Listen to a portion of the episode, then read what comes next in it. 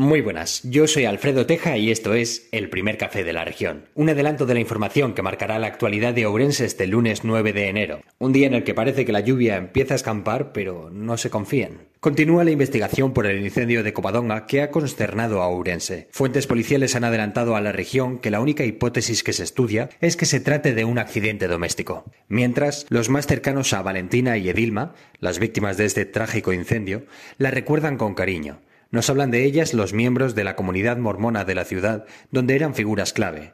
Como una madre, llegan a decir de Valentina. También se ha conocido que son dos los investigados por el tiroteo de Maceda. El presunto autor ha quedado en libertad mientras avanza la investigación, aunque con una orden de alejamiento. El conductor del vehículo ha pasado de testigo a investigado. Y ahora son los socialistas quienes critican la elección del Baltasar de la cabalgata de los Reyes Magos de Ourense, mientras Jacome no se pronuncia. Ayariz toma el pulso de las rebajas de enero con su conocido outlet, y en Obarco continúa la indignación por la motobomba abandonada que cedió la Asunta de Galicia. El deporte urensano se recupera de una frenética jornada con una importante victoria del Ourense Club de Fútbol y el susto en el partido del Arenteiro.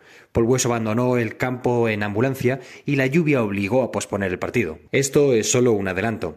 Toda la información y más contexto en el periódico, la página web y las redes sociales de la región. Muchas gracias por informarse y que empiecen bien la semana.